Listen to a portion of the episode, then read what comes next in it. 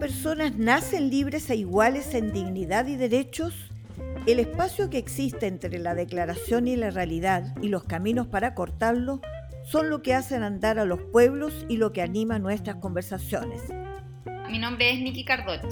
Y yo soy Clarisa Hardy. Y esto es Entre Iguales, un podcast producido por el Instituto Igualdad y patrocinado por la Fundación Friedrich Hebert.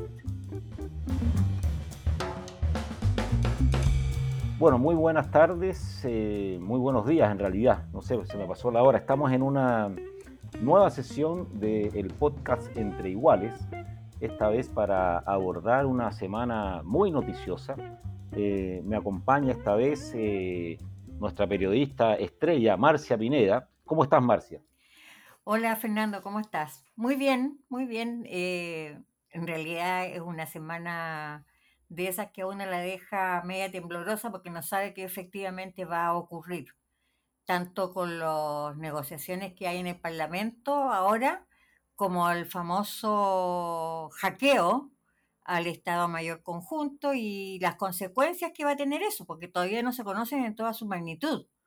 Así es. Y eso que recién es miércoles, tenemos hackeo, tenemos voto del TPP que acaba de ocurrir, negociaciones constituyentes, y el tema de la aprobación, que fue, entiendo que el día lunes o ayer, de, em, de la reforma tributaria que presentó el gobierno y el debate que se está dando ahí en el Congreso. Eh, ¿qué, te, ¿qué, te, ha parecido cuando tú hablamos del hackeo y la asistencia de la ministra Maya yo, Fernández? Yo lo encuentro que es súper, súper peligroso, ¿ah? porque de verdad, como yo te decía ya, esas consecuencias del hackeo, de lo que hay en, esas, en esos miles de correos, todavía no se conocen en toda su magnitud. Y ello ocurrió, empezó a ocurrir en el pleno gobierno de Sebastián Piñera y la ministra Maya Fernández no fue informada, salvo que le dijeron que había vulnerabilidades en, este, en esta cosa, pero creo que la rapidez de la reacción del gobierno impidió ¿no? que eh, los ataques se centraran en la ministra y el propio presidente como ocurrió al principio. Yo pensé que esto iba a ser una carnicería, pero parece que eh, como no se sabe y además lo que se ha conocido son muy malos para las propias Fuerzas Armadas y para la derecha, entonces yo creo que ahí hubo parelé a la, a la campañita que se podía haber levantado. No sé qué opinas tú, Fernando. Sí, bueno, yo yo quiero decir primero que, en general todos los países, los estados están sometidos a este tipo de ataques que son eh, permanentes, digamos, en todo el mundo. Ha pasado en otros países, bueno, hace poco también acabamos de enterarnos que fue hackeado, fueron hackeados archivos del, entiendo yo que de la Corte Suprema, del Poder Judicial.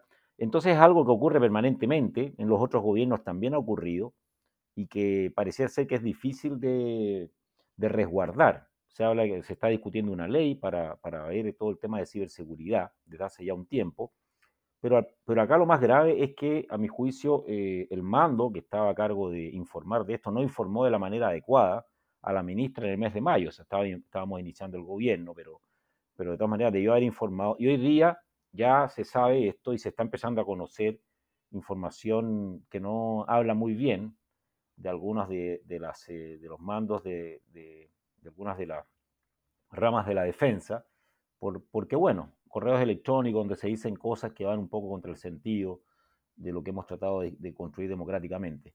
Me parece que, que, el país tiene que en general, ¿ah? esto es un tema de país, un tema de Estado, invertir mucho más en la protección de los datos, en sistemas que resguarden efectivamente la seguridad en esta área, eh, que es muy clave, en todo lo que es el manejo de la información, de seguridad y en general información pública y el resguardo de los datos de las personas.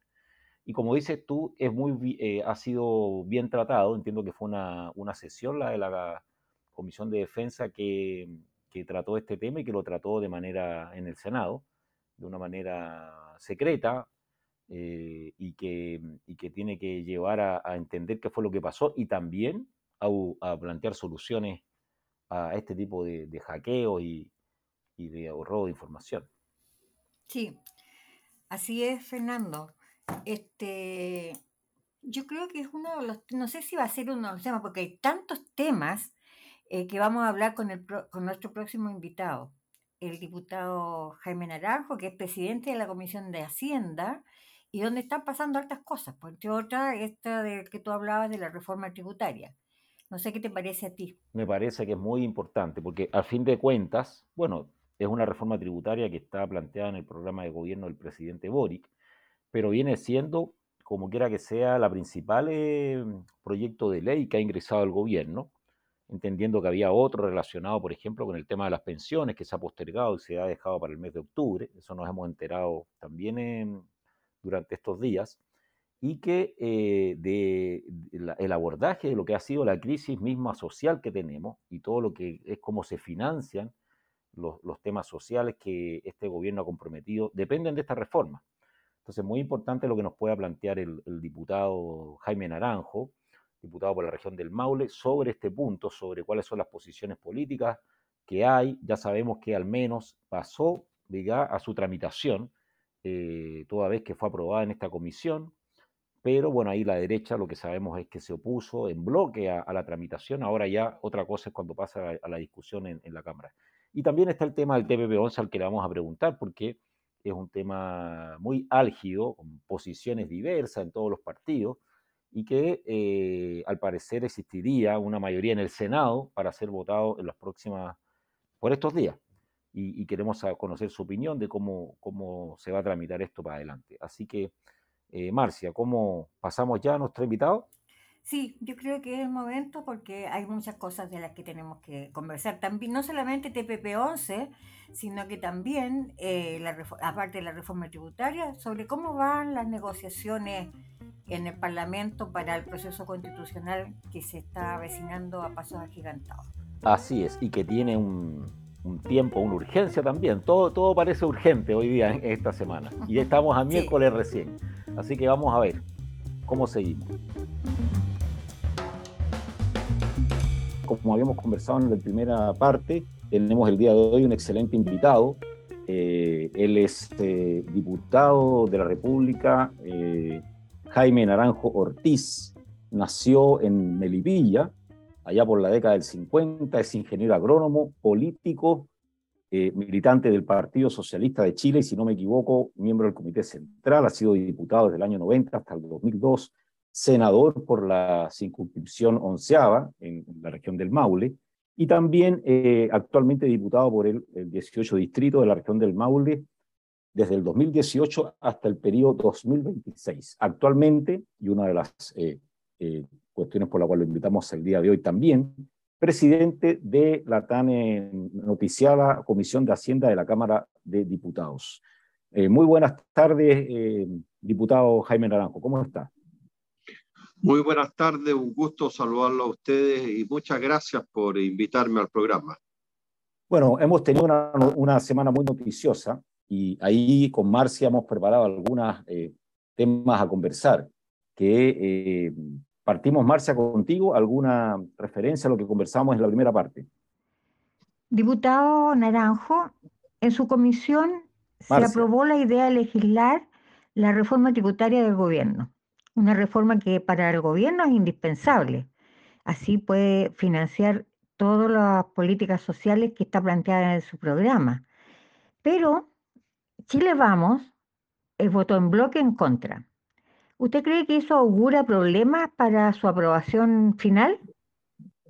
Mire, Marcia, yo creo que lo más delicado y grave es que lamentablemente, como ha ocurrido desde que volvimos a la democracia, eh, la derecha se hace eco del mensaje de nuestros grandes empresarios, que siempre desde que volvimos a la democracia han señalado que nunca es el momento ni la oportunidad para hacer reformas tributarias. Ese es un discurso añejo ya que está hasta rayado.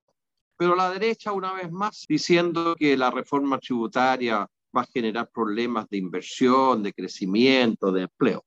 Todas ellas cosas que no se sostienen. ¿Por qué no se sostienen? Porque esta reforma tributaria tiene implícito incentivos para mejorar la productividad, el crecimiento y el empleo. De tal manera que eh, por una parte se va a recaudar para las demandas sociales que hay en el país en materia de salud, de educación, de vivienda, de pensiones, pero además va a tener incentivos para justamente eh, los empresarios, los emprendedores eh, puedan acogerse a ella vía diversos instrumentos que les permitan mejorar su tecnología, su productividad, poder crecer, desenvolverse mejor y obviamente eso va a tener un efecto multiplicador en el empleo. Así que los argumentos de ellos son muy pobres, al extremo, perdón que me alargue un segundo, que un diputado de ellos, el diputado Ramírez, llegó a señalar que esta reforma era una reforma radical. Yo quiero decirles a ustedes que el 50% de lo que se va a recaudar, incluso un poquito más, tiene que ver con ilusión y evasión. La ilusión y evasión no es reforma tributaria, es hacer cumplir a las personas que cumplan la ley. Y ellos creen que porque vamos a, apretar a aquellos que eluden y evaden, eso es una reforma tributaria, de verdad que está gracioso. Entonces, ahora usted me señalaba al comienzo si es el, que ellos hayan rechazado puede afectar el trámite de la reforma, yo espero que no. Por lo menos los parlamentarios de gobierno, pro gobierno, más la democracia cristiana, hemos manifestado nuestra voluntad de apoyar la reforma tributaria y tendríamos los votos para aprobarla en la Cámara de Diputados, ya que es por siempre mayoría. Así es, y esta reforma, diputado, em, algunos han planteado también de que ya se le han hecho algunos ajustes y que se escuchó el planteamiento de los partidos de derecha que incluso estaría recaudando quizá un poco menos de lo que se había planteado inicialmente. ¿Cómo, cómo se ve esto puesto en perspectiva, entendiendo de que hay un programa que cumplir por parte del gobierno de Gabriel Boris? ¿Cómo cree usted que va a ir siendo solucionado en la tramitación este tema? ¿Qué espera que se llegue al final de, de la tramitación de este proyecto, que es el más importante que actualmente tramita el gobierno? Efectivamente, como lo dice usted, esta reforma tributaria, su objetivo principal es llevar justicia social, es decir, Chile ponerse al día en la deuda social. Y lo curioso, uno hubiera esperado que tuviéramos todo un diagnóstico común sobre la deuda social que tiene el país. Y como lo dije, en materia de vivienda, tenemos un déficit de 650 mil viviendas que faltan. Es urgente eh, tener más recursos para implementar subsidios habitacionales. Es urgente resolver eso. Todos sabemos el problema que hay en materia de infraestructura educacional, que no funcionan los baños en la escuela, que se llueve las salas de clase, que no tienen calefacción, que faltan profesores, y por consiguiente se necesita plata para enfrentar esos problemas. Todos sabemos el problema que tienen los pensionados, que sus pensiones son muy bajitas. Entonces, hay un diagnóstico que uno hubiera esperado común y por consiguiente que lo hubiéramos abordado como una política de Estado de todas las fuerzas políticas. Lamentablemente la derecha le dio un portazo a, las demandas sociales y al país. Como muy bien usted señalaba, de acuerdo a las modificaciones que se le han hecho a esta reforma tributaria, que fueron concordadas con la derecha y con los empresarios. Esto es lo curioso. Algunas de esas indicaciones que fueron concordadas con los empresarios y con la derecha, eh, y después votan en contra, eh, eh, y es lo llamativo, obviamente van a generar una merma en la recaudación de aproximadamente 1.500 millones de dólares, de un 4,1% del PIB, que era el objetivo primitivo de recaudar, vamos a bajar al 3,6% del PIB. Y frente a esa situación, eh, nosotros los diputados socialistas y los asesores socialistas que nos acompañan en el Parlamento, hemos impulsado una iniciativa que la dimos a conocer eh, esta semana, que es una propuesta bastante interesante que es aplicar un impuesto a las transacciones financieras. Es lo que eh, en el campo internacional se llama impuesto Robin Hood o tasa Tobin, que permite eh, eh, que estos instrumentos se les pueda aplicar un impuesto. Por poner un ejemplo, todas las transacciones que se hacen de acción no tienen impuesto y muchas veces se ocupan de manera especulativa para ser pasadas. Entonces la idea es aplicar un, impuesto del 0,6% a las transacciones de acciones, entre otros instrumentos. Eso nos permitiría recaudar, si aplicamos la tasa del 0.6%, 2 mil millones de dólares. Debo señalar que más de 32 países en el mundo aplican este impuesto. Está Alemania, Italia, Francia, Suiza, China, Singapur, en América, Brasil, en África, Sudáfrica. Es decir, eh, es una tasa que está siendo aplicada y, muchos países la están implementando porque muy rápida de recaudar, es muy eficiente, no tiene prácticamente costo para el Estado y por tanto es muy atractiva. Eh, eh, y si nosotros aplicáramos la tasa que usan los países que la están aplicando hoy en día, ellos están cerca del 1%. Eh, nosotros podríamos llegar a, a 4 mil millones de dólares, pero nosotros estamos con una tasa más modesta del 0,6%, para que la gente entienda, es decir, por cada mil pesos que se transan en la bolsa, los dueños de las acciones pagarían 6 pesos, la nada misma. Si todos los días los chilenas y chilenos, cuando vamos a comprar algún bien o, o algún servicio, pagamos el IVA que significa que por cada mil pesos que gastamos pagamos 190 mm, pesos de impuesto, es decir, ¿cómo los ricos de este país no van a estar en condiciones de pagar 6 pesos? Porque fíjense ustedes que el 80% de estos instrumentos financieros los controla el 10% más rico del país. Mm. Y el 1% más rico de nuestro país controla el 50% de estos instrumentos. Es decir, es un impuesto que va dirigido especialmente a la gente más rica de nuestra patria y a los súper ricos. Y por eso que los diputados de la Comisión de Hacienda acogieron este planteamiento que le hicimos eh, eh, como presidente de la Comisión de Hacienda al resto del Frente Amplio y de las otras fuerzas políticas para respaldar esta iniciativa y ahora esperamos, porque como es un impuesto que se crea, cosa que ya conversamos con Mario Marcel y con Claudia Sangüesa, la subsecretaria, el gobierno la respalda. Sí, pero ¿usted cree que la derecha va a aceptar esto, tomando en cuenta su posición hasta ahora? Bueno, yo creo que como, como la van a rechazar porque van a decir que esto también afecta la inversión, el crecimiento, el empleo, que es una amenaza a la propiedad privada, a las mismas cosas que dicen siempre. Es decir, nosotros damos por, por un hecho de que ellos no se van a sumar a esta propuesta. Así que eh, los recursos que se van a recaudar van a quedar cortos y por tanto se requiere de un complemento, de algo adicional. Y esta propuesta, como le digo, que es muy interesante y que se ha aplicado con mucho éxito en otro país, perfectamente la podríamos aplicar en Chile y este impuesto a las transacciones financieras. Gracias, diputado. Este tremendamente interesante todo lo que nos ha señalado. Así Pero ahora quiero cambiarlo un poquito de tema. Yo quisiera consultarle sobre los famosos bordes que la derecha ha presentado para aceptar el proceso constitucional nuevo, la nueva constitución. Y un ejemplo es eh, que mencionan la protección de la propiedad y la hacen extensiva a los fondos previsionales y al aprovechamiento de, de las aguas. Ese es el punto 3 de su petición. Entonces quiero preguntarle a usted qué opina respecto de estos bordes.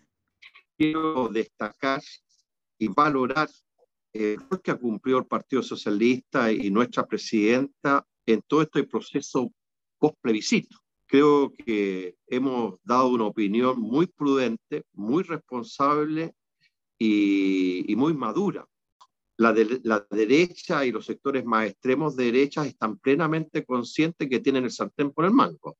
Es decir, si ellos no dan luz verde, nos seguimos con la constitución de Pinochet quizás por cuánto tiempo más. Y yo temo, para serle franco, y, me acusan dentro de la bancada que soy muy negativo, eh, yo temo que pueda ocurrir aquello, que terminemos al final con, con la constitución de Pinochet y haciéndole unos pequeños maquillajes eh, para reformarla pero no va a ser fácil convencerla. Y, usted va a ver, y de hecho ya lo hemos visto, que van a dar cualquier tipo de argumentos para decir que no, que por aquí no, que por aquí por allá. Mire, partieron diciendo que no le había gustado prácticamente el, el rostro que había puesto el presidente de la República, después las declaraciones que había hecho la secretaria general de gobierno. En fin, siempre están buscando pero cómo es la historia permanente de la derecha cuando hay que hacer transformaciones y cambios. Lo estamos viviendo con la reforma tributaria y no tengo ninguna duda que lo vamos a, ver con, con la reforma constitucional y el plebiscito. Así que yo espero que ojalá haya buena voluntad, como la manifestaron antes del plebiscito, pero creo que no va a ser fácil. Y, en ese sentido, reitero, como lo dije al comienzo, eh, el Partido Socialista puede jugar un rol muy importante eh, como, como puente, porque somos un, país, un partido que le creen, somos un partido serio. Felizmente nos hemos transformado en un partido que da confianza a las fuerzas políticas y todos nos miran al Partido Socialista como, como el, el, el, el ente que puede generar puentes de diálogo, de convencimiento. Así que creo, y yo deposito mucho la confianza que en nuestra mesa eh, partidaria siga cumpliendo este liderazgo y lo que lo está haciendo estupendo, y, aliento que ellos puedan eh, echar abajo todas las barreras que puedan existir. Bueno, muchas gracias Jaime. Para terminar, yo quisiera hacer una pregunta en un otro tema álgido. Esto es una semana de, de discusión de grandes temas. Acaba de ocurrir una postergación de la discusión del TPP-11. ¿Qué opinión te merece este, este tratado que ha sido debatido por tanto por tantos años y cuál es la situación, cómo crees tú que el país puede abordar este tema y qué salida hay, entendiendo que no es una opinión unánime la que existe. Mire, efectivamente, como tú señalas, eh, pero hay una cosa que es una cosa que a uno le gustaría y otra cosa es la realidad política. Por cierto, nosotros tenemos una opinión bastante crítica de, de este tratado, pero la realidad política, alargar la agonía a mí me parece, por parte de aquellas fuerzas, incluso de gobierno que lo están haciendo, es poner en más dificultades de, las que ya tiene el gobierno. Aliviémosle la pega al gobierno, no le creemos más eh, no, no, terminemos en un temporal. Entonces yo entiendo que pueden haber fuerzas políticas que son partidas del gobierno que no les gusta, pero la realidad una cosa es lo que a ellos les gustaría o no les gustaría, pero la realidad política dice hoy día que están los votos. Entonces, ¿por qué no nos tragamos este sapo y se aprueba el, este tratado? Y, y, porque hay opiniones distintas. Eh, algunos lo ven positivo, otros ven algunos aspectos negativos. Pero me parece que prolongar esto, Fernando, yo me parece un poquito infantil, es decir, son pateletas de niños, porque por muchos senadores de apruebo de dignidad van a pedir postergación de la votación, por reglamento se la pueden dar, pero ya la próxima semana sí o sí se tiene que votar. Entonces, ¿qué sentido tiene postergar una semana más si están los votos hoy día y van a estar la próxima semana? Yo creo que eh, el éxito del gobierno eh, eh, solo va a depender que cada uno de los que formamos parte de él y que lo apoyamos, uno desde el interior del gobierno, otros del Parlamento, es que actuemos con madurez, que actuemos con responsabilidad, eh, cosa que muchas veces cuesta encontrar. Bueno, muchas gracias, diputado. Hemos estado con el diputado Jaime Naranjo en tres temas que son muy álgidos, álgidos y de contingencia. Marcia, para despedirnos. Gracias, diputado Naranjo. Realmente ha sido una conversación muy interesante y nos faltó tiempo para profundizar en muchos de estos temas. Así que esperamos verlo en otra oportunidad aquí mismo. Pero habrá otra oportunidad, pues, habrá otra oportunidad. Yo encantado, feliz de una, nuevo, una nueva participación en el programa de ustedes. Concordamos bien, pero lamentablemente estos días han estado un poquito agitados en el Congreso y, el tiempo que disponemos se está haciendo cada día más corto. Muchas gracias, diputado. No, gracias Marcia, gracias Fernando por un abrazo para ustedes. Muchas gracias. Las opiniones vertidas en este podcast no representan necesariamente a la Fundación Friedrich Ebert.